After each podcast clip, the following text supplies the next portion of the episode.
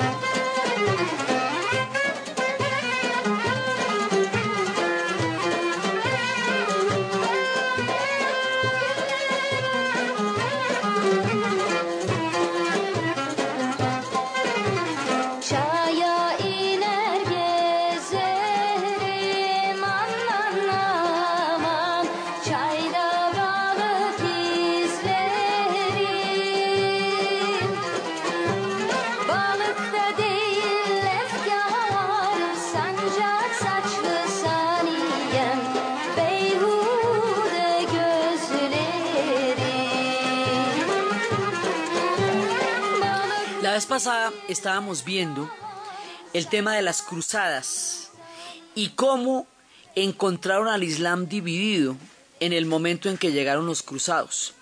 Encontraron al Islam dividido porque había un momento en que ya empezaron a llegar muchos otros pueblos y había un punto en que los fatimíes, que fueron los que interrumpieron la peregrinación de los cristianos a Jerusalén, y con ello dieron eh, la papaya para que se armaran las cruzadas, en ese momento esos fatimíes tenían unos, eh, tenían unos esclavos de origen turco. Porque los turcos van a llegar de muchas maneras acá. Van a haber, digamos, muchas oleadas, diferentes orígenes de los pueblos turcos, pero los pueblos turcos van a tener una influencia muy grande sobre la historia de Anatolia y la historia de Siria y la historia de Mesopotamia y la historia de Palestina, todos estos pueblos van a quedar bajo eh, la influencia profunda de la historia turca. eso es lo que vamos a ver hoy, cómo arranca eso. Entonces, los fatimíes tenían unos esclavos que eran un ejército y ese ejército era de origen turco.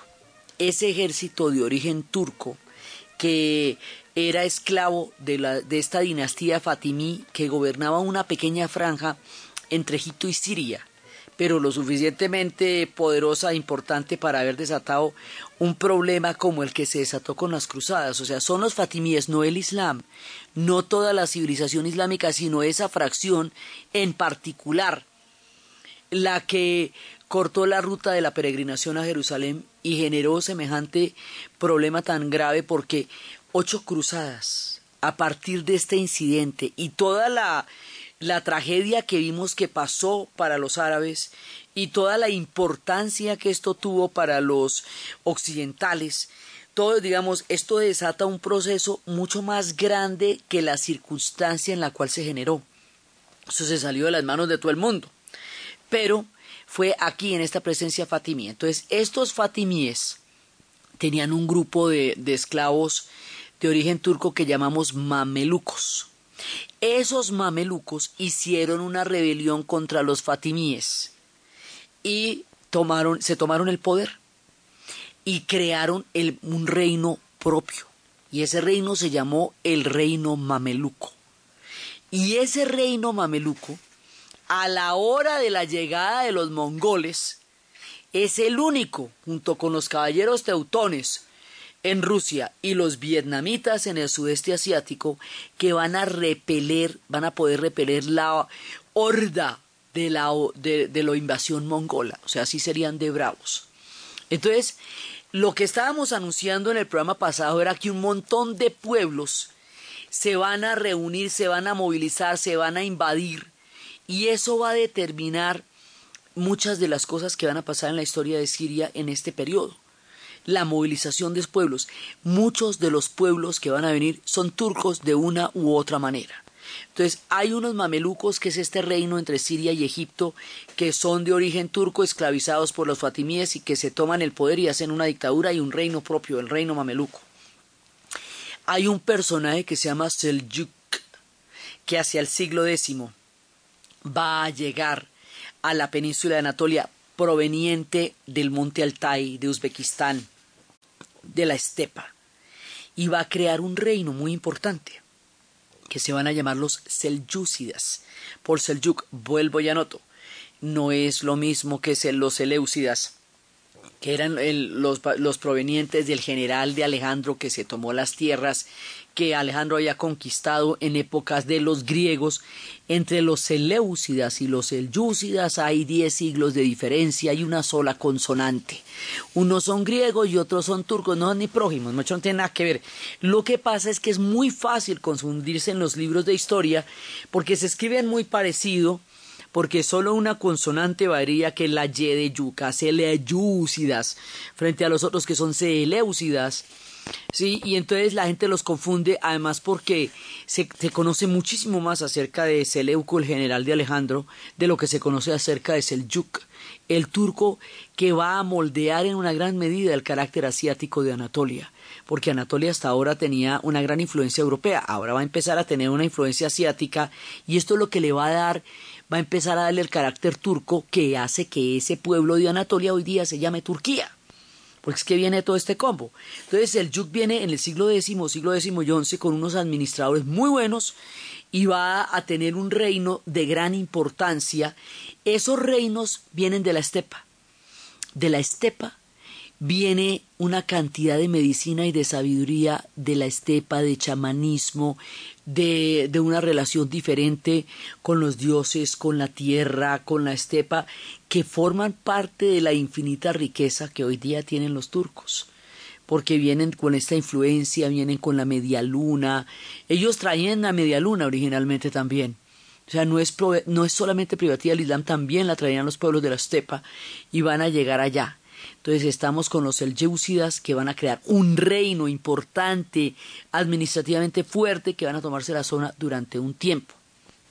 Pero también, cuando estamos en todas estas aquí acomodándonos, van a llegar los mongoles.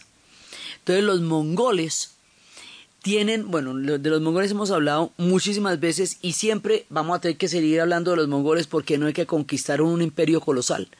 Entonces, los mongoles habíamos visto, pues siempre contábamos la leyenda de Temujim, el hombre que nació con la mancha de sangre en la mano, que unificó los pueblos de la, de la estepa y que los puso a cabalgar que se inventaron el estribo, que con el estribo podían tener las manos libres y disparar 180 mil flechas y cantidades y andar más de más de 190 kilómetros al día que tenían tres tipos de caballos uno para montarlo otro para desangrarlo y otro para comerlo que andaban a una velocidad increíble que domesticaron unos caballos de una gran fortaleza bajitos pequeños macizos que son capaces con la con, con el casco de adaptarse a la piedra de la estepa y que no los paraba nadie.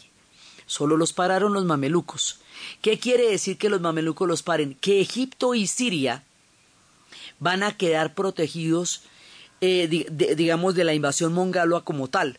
En Siria van a ser, los mongoles van a hacer eh, incursiones una y otra vez, pero no se van a tomar Siria y no se van a tomar Egipto.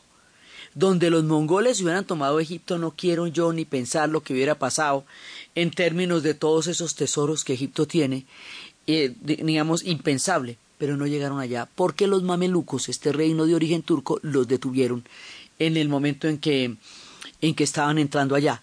También van a llegar los mongoles y también va a pasar Tamurlán, pero no van a no van a hacer la devastación que hicieron en el resto del mundo en Siria. Pero sí va a pasar una cosa de extrema gravedad. Es que el último, eh, el último de la casa de los abasides, del Islam de los abasides, él y su familia resistieron y pidieron piedad y todo, pero no hubo manera. Los mongoles los asesinaron a toda la familia. Al asesinar a toda la familia, el último de los abasides, el último de la casa de Abbas, va a, a morir asesinado en manos de los mongoles. Y al morir asesinado en manos de los mongoles, se pierde el imperio abasid. Entonces, aquí va a pasar una cosa que es muy, muy importante. Ellos van a quedar, em, van a quedar eh, eh, destruidos, Bagdad va a ser quemada y se pierde como la, el poderío de los árabes. Entonces los árabes los van a agarrar, los cruzados, o sea, miremos los árabes como conjunto, no solamente como sirios, que también, pero como conjunto. Entonces les van a caer encima eh, les caen encima los mongoles, les caen encima los diferentes reinos turcos que de una u otra manera pasaron por allá y las cruzadas.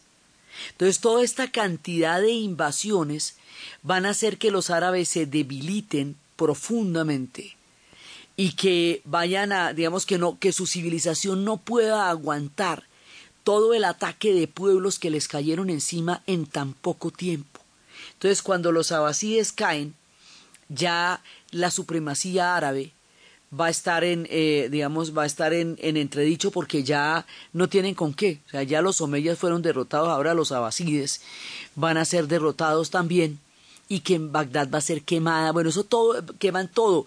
La China la vuelven nada, Beijing la vuelven nada, los Han, Kiev, la Rusia de Kiev, hoy Ucrania, la despedazan los mongoles.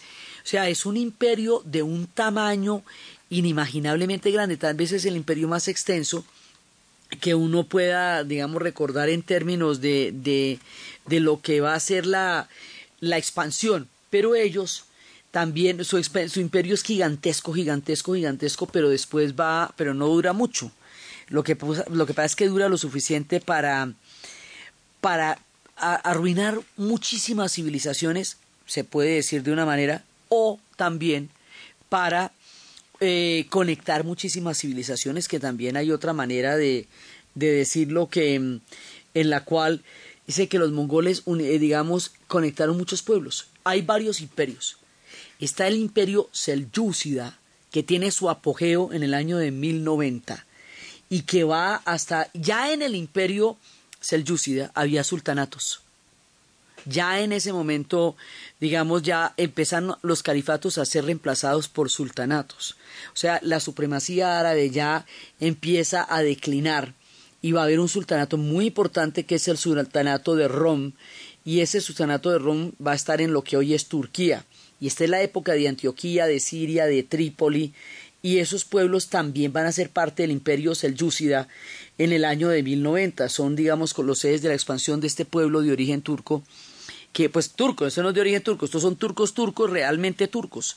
Entonces hay una movilización de pueblos en esa época que va a ser muy grande.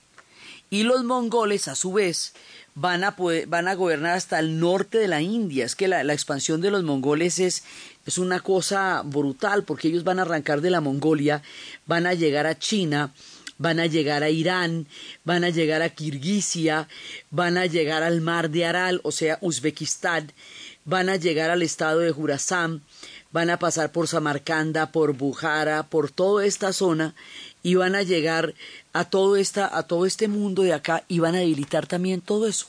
Entonces, toda esa cantidad de invasiones va a debilitar el carácter árabe de la historia que estamos contando y va a fortalecer el carácter turco que se va metiendo por diferentes vías, porque es que entre los mongoles también hay turcos, hay turco-mongoles. No quiere decir que todos los turcos son mongoles, pero sí entre la diversidad de pueblos de la estepa había turco-mongoles. Entonces tenemos turcos selyúcidas, turcos mongoles, turcos mamelucos, que van llegando en diferentes oleadas, pero que de una u otra manera van llevando el predominio turco y esto le va a quitar el carácter mayoritariamente árabe en términos de hegemonía. Para darle un carácter turco que se va a mezclar, haga de cuenta como cuando muchos ríos confluyen en una estrella fluvial de esas tan bonitas que nosotros tenemos acá y cogen diferentes colores, como pasa en la estrella fluvial en la estrella del sur en Inírida, que por el Inírida le, le va cayendo por un lado, el, viene, vierte sobre ella el Guaviare y el Orinoco y, y el Atabapo y eso coge diferentes colores porque cada río trae un color diferente las mezclas de los pueblos son como las mezclas de los ríos, cada río trae un color diferente. Lo que pasa es que son más violentas.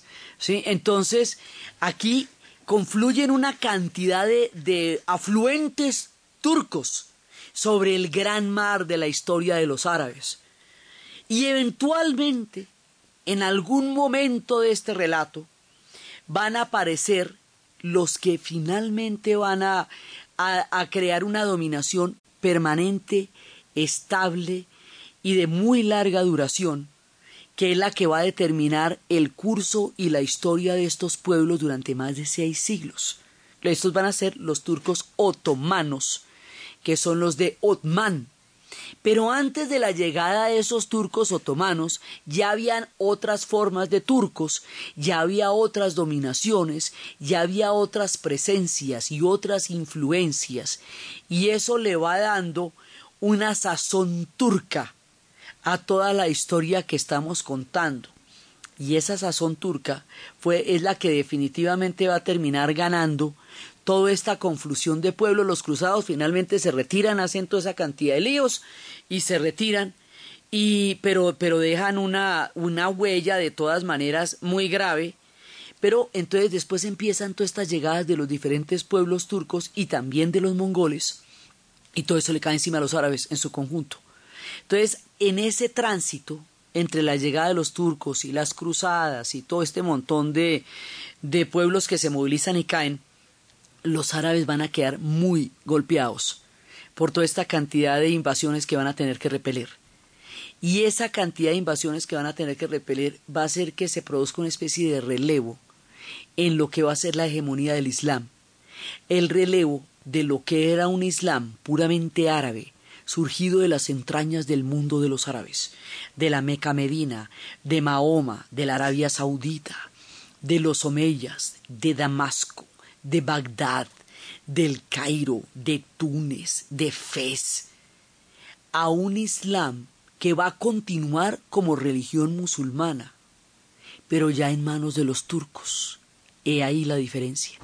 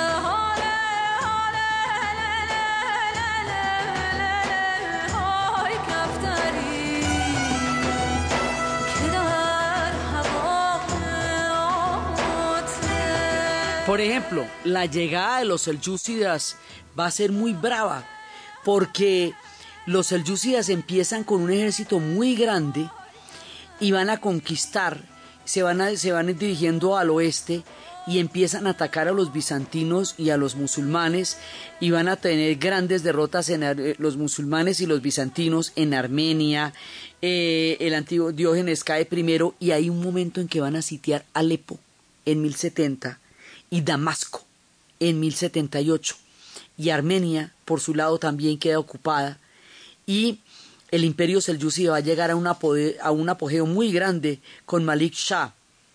Pero este imperio ese, se expande pero no logra mantener la unidad.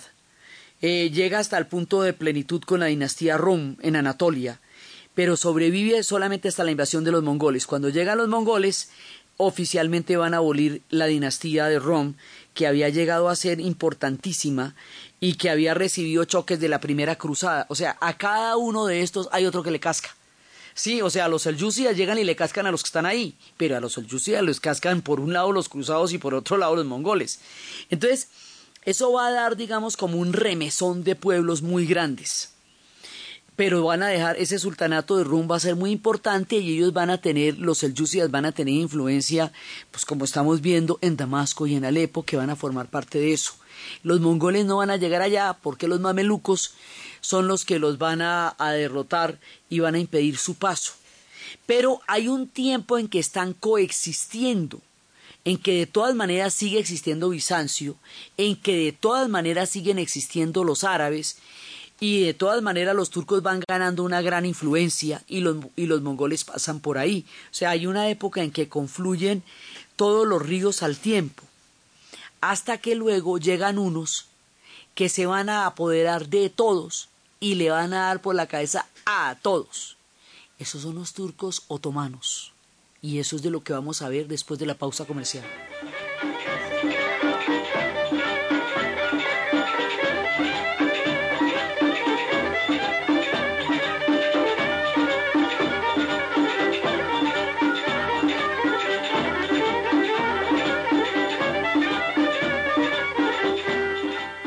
Es la hora, Pepsamar Reflux. En Caracol Radio son las 10 de la mañana, 30 minutos. ¿Ha sentido dolor y ardor en el esófago? Sensación quemante al recostarse. Náuseas después de comer.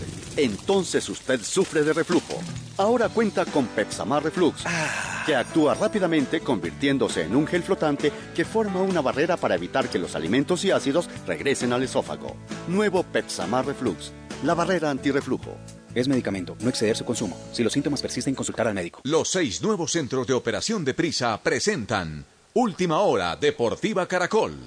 En la Liga de Italia, en la fecha número 14, el Inter de Milán en 67 minutos le está ganando un gol por cero a la Sandoria. El gol fue anotación de el colombiano Freddy Guarín en el minuto 18. Por su parte, el Kievo Verona derrota dos goles por cero al Livorno, que tiene como suplentes a los colombianos Johnny Mosquera y Miguel Borja. Atalanta le está ganando un gol por cero a la Roma mientras que el Cagliari pierde dos goles por cero con el Sassuolo. En el Cagliari, Víctor Ibarbo tuvo que retirarse por una molestia muscular. A las 2 y 30, el líder Juventus se enfrentará a Udinese. En Inglaterra, el Hull City está empatando uno por uno con el Liverpool y en Holanda, el Feyenoord derrotó tres goles por uno al PSV Eindhoven que tuvo como titular a Santiago Arias, jugador de Selección Colombia y a quien le mostraron tarjeta amarilla en el minuto 54 ante la renuncia del defensor central de Independiente Santa Fe, Julián Quiñones, el técnico del cuadro cardenal, Wilson Gutiérrez, se ha expresado y prefiere dejar en manos de los directivos el caso del jugador que el año pasado saliera campeón con Santa Fe en condición de titular. Es él, toma la decisión de, no seguir en el club. De ahí para allá, yo creo que es un tema que tiene que hablarlo con el presidente, que sea el que la persona que, que clarifique con él. En alguna posibilidad, en un momento yo hablé con él, fui claro con él, le dije que para mí era un jugador importante, que, él tenía que tomar una decisión, si se quedaba, si se iba, pero tenía que ser claro, porque uno como entrenador necesita saber si puede contar con un jugador. Al final él toma la decisión de, alejarse de, la institución, pero vuelvo y repito, es un tema que, que ya tienen que hablarlo y clarificarlo con el presidente. Ante la ausencia de Quiñones se hacen ingentes esfuerzos para recuperar al defensa central Carlos Valdés, que sería titular este domingo ante el cuadro Itagüí en el Campín. Un cochecito. Boticas. Mm, el remedio de la abuelita. Mm, cartica. Doña Carterita. Bombillitos. Boticos. Botecito. Mm, y el señor reloj por aquí. Bienvenidos.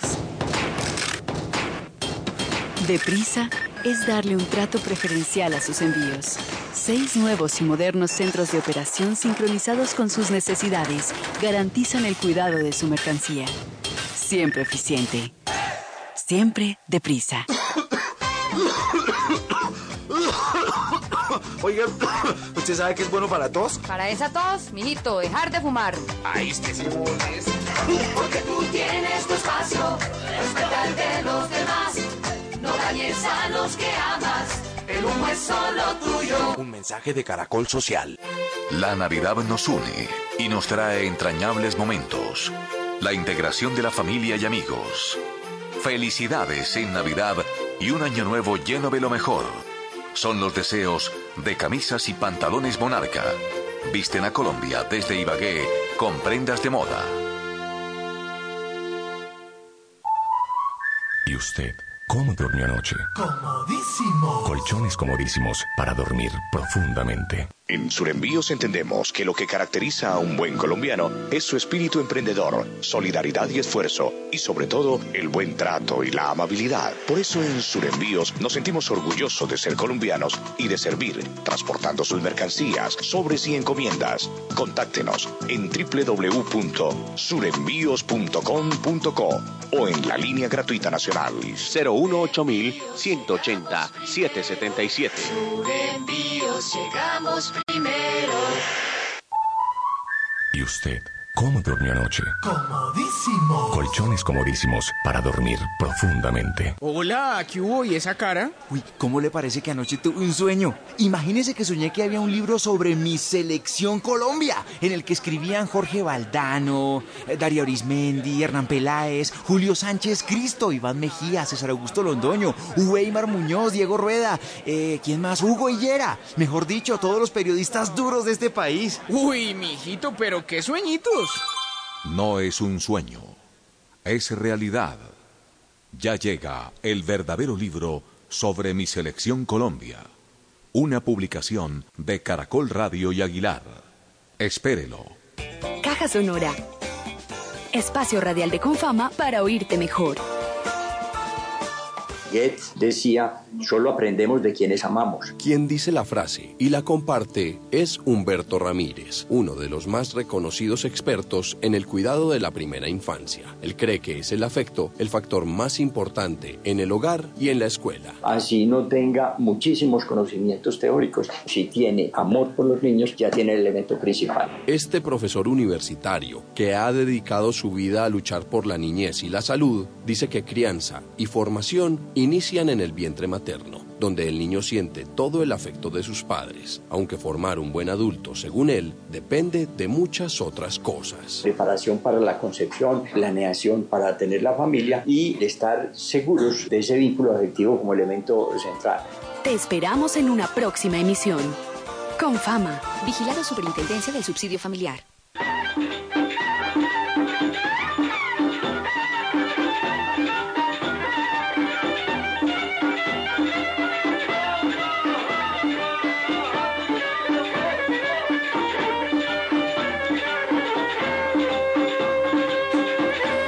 Presencia de las diferentes entradas de los turcos eh, va a ser breve en algunos casos, en otros casos va a ser más duradera, pero nunca va a ser tan estable como lo que viene ahorita. Y es que de una u otra forma, la manera como los mongoles acabaron con los selyúcidas y los expulsaron de Jurasam y todo eso, facilitó las cosas para que surgiera un nuevo imperio sobre el debilitamiento de todos los que estaban ahí. Ese imperio proviene de la estepa, como los demás que estamos contando, se llama la tribu Gazi. Y la tribu Gazi, bajo un conquistador que se llama Otman, que significa el conquistador, va a generar un poderío militar inimaginable que serán los turcos otomanos por Otman.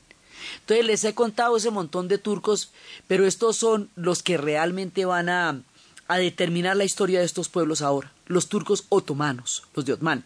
Son unos pueblos que hacen como una especie de bolsa, como un punto entre los árabes que estaban en, en, en la península anatólica. Cuando decimos península anatólica estamos hablando de Turquía. Antes se le llamaba Anatolia.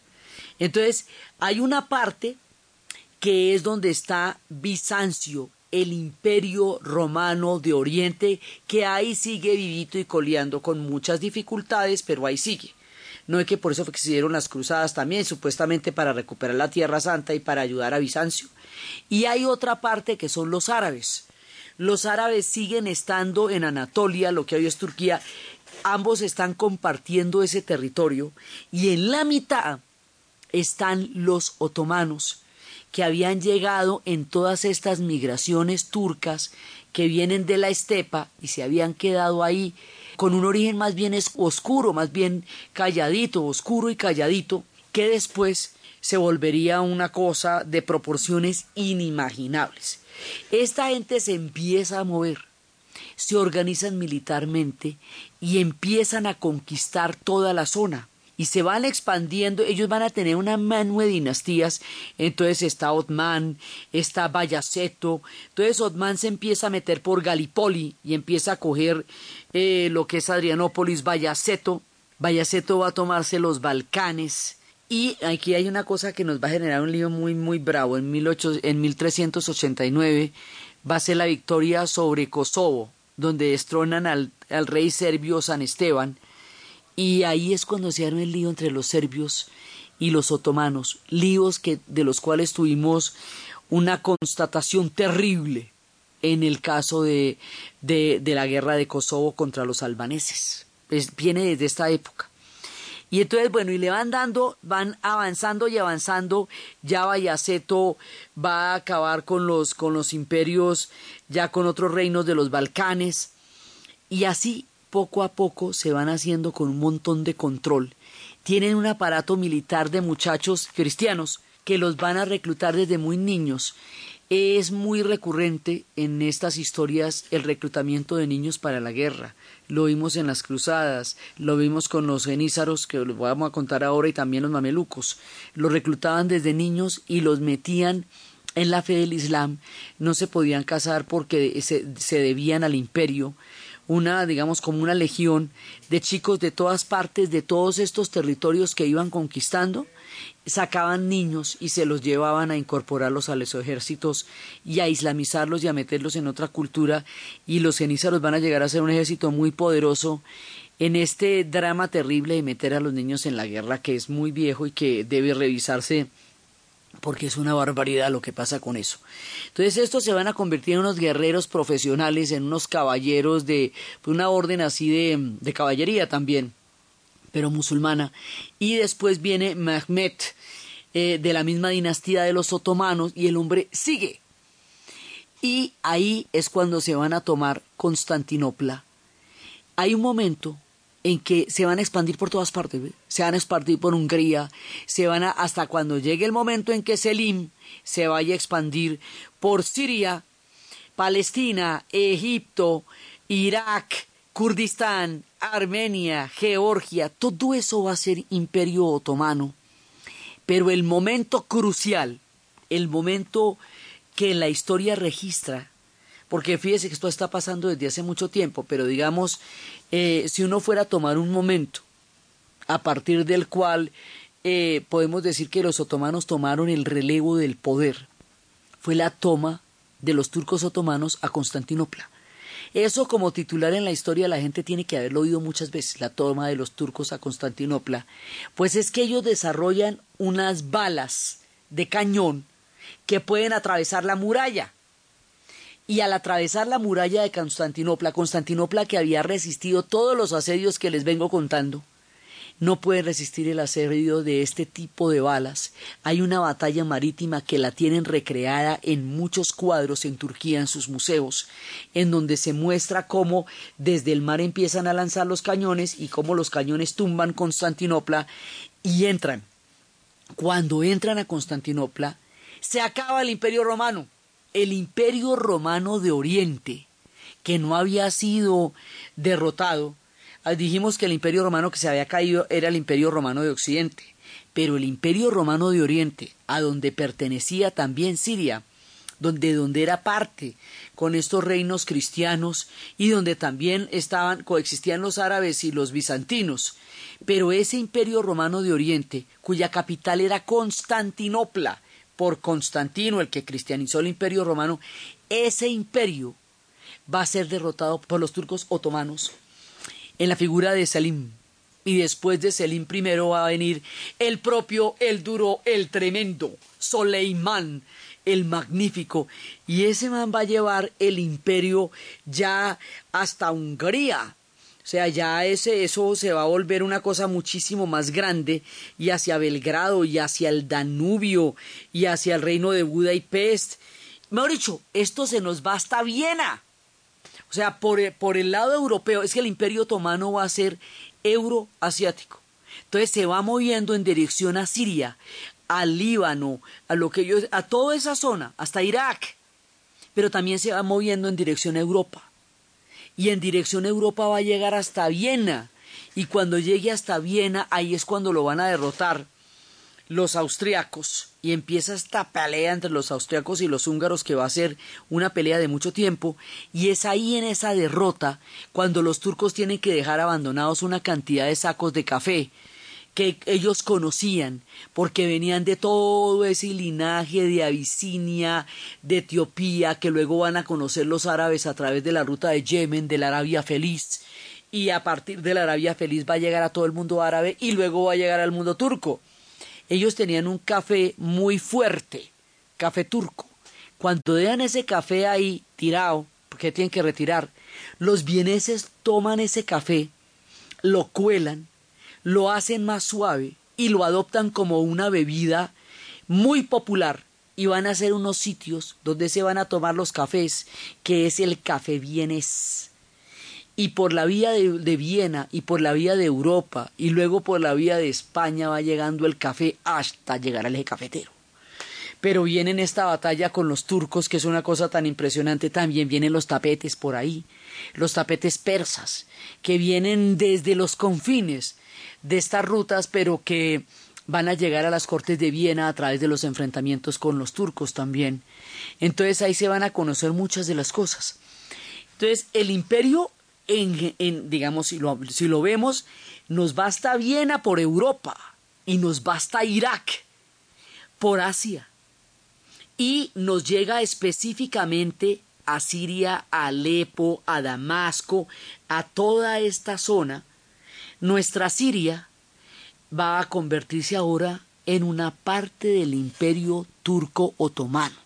Nuestra Siria, que fue parte del imperio romano, nuestra Siria que ha estado metida en, la, en el mundo de los, de los selyúcidas, en el tema de los cruzados, todo eso que no fue atacada por los mongoles por, porque los mamelucos lo pudieron, los pudieron parar, ahora nuestra Siria va a quedar en manos de los otomanos. Los otomanos no tienen eh, la altura cultural ni de Bizancio ni del Islam. Son muy buenos administradores, son muy buenos guerreros y tienen una fe musulmana, la cosa más increíble, son totalmente devotos al Islam. Entonces, ¿qué pasa? El Islam, como civilización islámica, no solamente va a prevalecer, no solamente se va a expandir, no solamente se va a perdurar en el tiempo, sino que va a conocer un periodo de esplendor muy grande que es el periodo del Imperio Otomano. Los otomanos son sunitas. Se van a convertir al Islam sunita, lo que hace que el Islam sunita siga extendiéndose e imponiéndose de manera mayoritaria, el de los cinco califas que ahora llamamos sultanes. ¿Sí? Entonces, el predominio árabe, el mundo árabe, va a perder el control y el poder sobre toda esta zona y van a quedar subordinados al imperio turco otomano. El Islam prevalecerá, pero en una versión turca, no en una versión árabe, que era como originalmente había surgido cuando Mahoma huye de la Meca a Medina. Entonces, el Islam sigue, porque estos son, y, y eso además hace que Constantinopla caiga, Constantinopla ya no va a ser cristiana, la Roma de Oriente ha caído, y también los mamelucos caen a manos de los otomanos. Es decir, los otomanos van a derrotar a Constantinopla y a todo Bizancio y a los árabes y a este reino mameluco que está ahí parado, eh, que les conté yo que fue el que lo invadió, eh, pudieron repeler a los mongoles. Moricho, los que se van a quedar con el botín de todo, todo, todo, todo, todo son los otomanos. Eso que nadie sabe para quién trabaja, todo el mundo terminó trabajando para los otomanos, que eran un pueblo chiquito, guerrero, eh, belicoso, que termina desarrollando un poder que ni pa' qué te cuento. Y la historia de aquí en adelante, el que manda la parada, el que corta el bacalao y el que tiene la sartén por el mango, se llama el imperio turco-otomano. Beni beni beni sevdiğim beni beni ulaştır menzili dost beni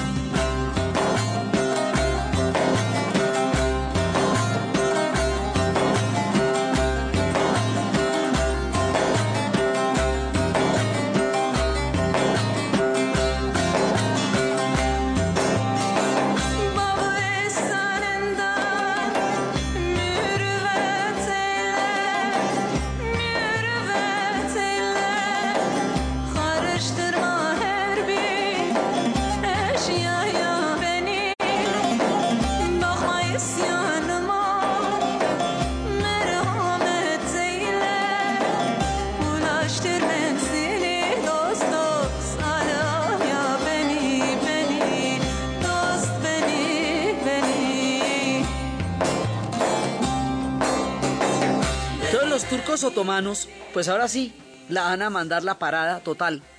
Entonces si usted lo ve desde el punto de vista del Islam, el Islam sigue, continúa, crece, se impone, florece y vuelve a tener otro periodo importantísimo de esplendor. El Islam, bien, gracias. Perfectamente. Los que van a, a pasar a una subordinación, a un sometimiento y a una dominación son los árabes, que van a quedar bajo el imperio turco otomano, siendo ellos los que tenían toda la cultura de las cuales los turcos otomanos van a tomar tanta influencia. Así como habíamos dicho que los persas influenciaron muchísimo a los árabes y que los árabes en su expansión llevaron una gran cantidad de elementos persas, así los otomanos van a ser influenciados por los árabes e indirectamente por los persas, por supuesto, y van a llevar esta civilización árabe y esta civilización persa por todas partes, pero en su versión turca.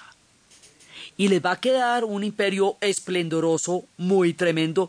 Van a tomar una serie de tradiciones, por ejemplo, los baños turcos, los baños de vapor, que estaban desde la época de los romanos.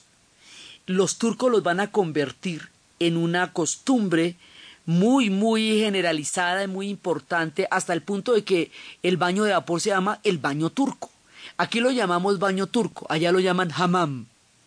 Y un hammam es una cosa increíble, porque son estos baños de vapor maravillosos con esos mármoles y estos masajes que son súper fuertes y súper estimulantes, y también esa intimidad y esa, ese espacio de compartir que significa un hammam o un baño turco. Entonces tenemos el cafecito, el baño turco, eh, toda la música que ellos van a traer, la influencia sufi que también van a tener, viene del Irán, pero también a través del Imperio Otomano la influencia sufi se sigue extendiendo.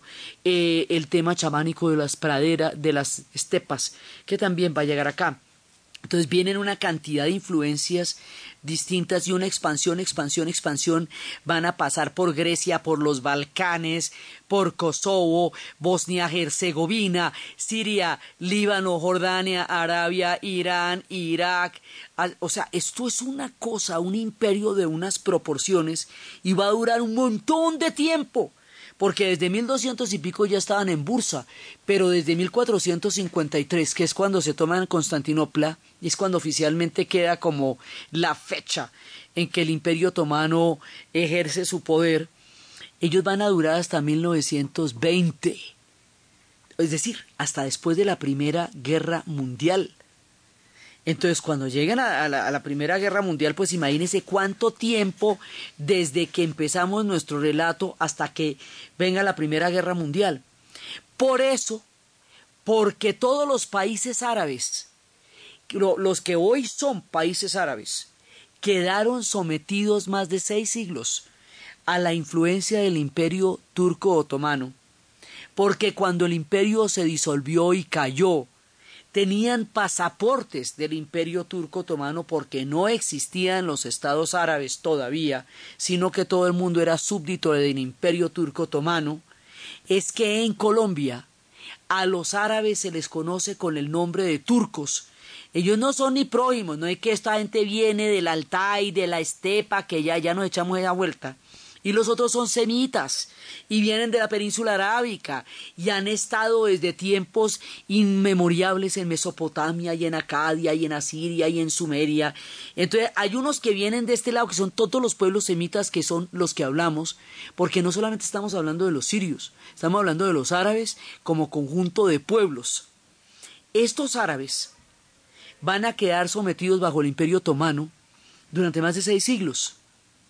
Y es por eso que en Colombia todavía queda el llamar a los árabes turcos por el pasaporte con que llegaban y también a los judíos se les llamaba polacos porque muchísimos vinieron huyendo de Polonia durante la Segunda Guerra Mundial. Entonces, pueblos de muchas nacionalidades, diversos orígenes, van a quedar agrupados en una misma canasta porque la canasta tenía el nombre del imperio de turno o el país de donde salieron muchas comunidades diferentes pero que no eran de ese país. Entonces, por eso es que aquí se les dice los turcos y en 100 años de soledad se habla de la calle de los turcos y a los barranquilleros dicen que son turcos de agua dulce y, o sea, todo lo que tiene que ver con los, con los turcos es por el imperio otomano. Cuando dicen que Shakira es turca, en realidad todo eso es el imperio otomano, los árabes sometidos al imperio otomano. Entonces, eh, los árabes pierden las riendas del Islam, la supremacía de todos los territorios que ellos conquistaron el Islam que ellos fundaron, la, digamos, la raíz histórica de la cual ellos son preeminentes. Todo eso le va a quedar al imperio otomano, que se los va a poner a manera de moral y los va a expandir. O sea, la cultura es árabe, porque los otomanos todavía no tenían ese nivel de civilización que los árabes tenían pero el poderío militar, administrativo y económico es otomano. Esa es la relación que hay entre esos pueblos. Los cristianos ortodoxos van a quedar sometidos bajo, los el imperio otomano, los griegos van a quedar sometidos bajo el imperio otomano, y eso va a generar un odio colérico y visceral que ha existido muchísimo tiempo entre los griegos y los turcos, porque los griegos fueron invadidos por los turcos. Entonces, el imperio otomano va a determinar un orden histórico, un orden mundial, y va a ser un factor fundamental de la geopolítica de nuestra era actual, porque cuando caiga este imperio se va a armar la más grande de todas, y porque este imperio peleó tanto tiempo contra Viena, que quedó en una memoria histórica amarga y rencorosa, que es una de las cosas que hace que sea tan difícil que Turquía entre a la Unión Europea, porque el que está en las puertas de la Unión Europea es Viena, y los que vienen ahí es la memoria de los otomanos que llegaron hasta Hungría y hasta Rumania y hasta Transilvania y las historias de Vlad el Empalador. Entonces, en este orden monumentalmente grande quedan nuestros sirios ahí metidos como una provincia del imperio turco otomano. Eso va a desatar movimientos nacionalistas, porque va a desatar rebeliones y fuerzas que quieren salir adelante con el proyecto árabe que quedó roto o quedó subordinado en el momento en que los otomanos invadieron a los árabes. Esa historia y cómo se desenvuelve eso es lo que vamos a saber en el siguiente programa.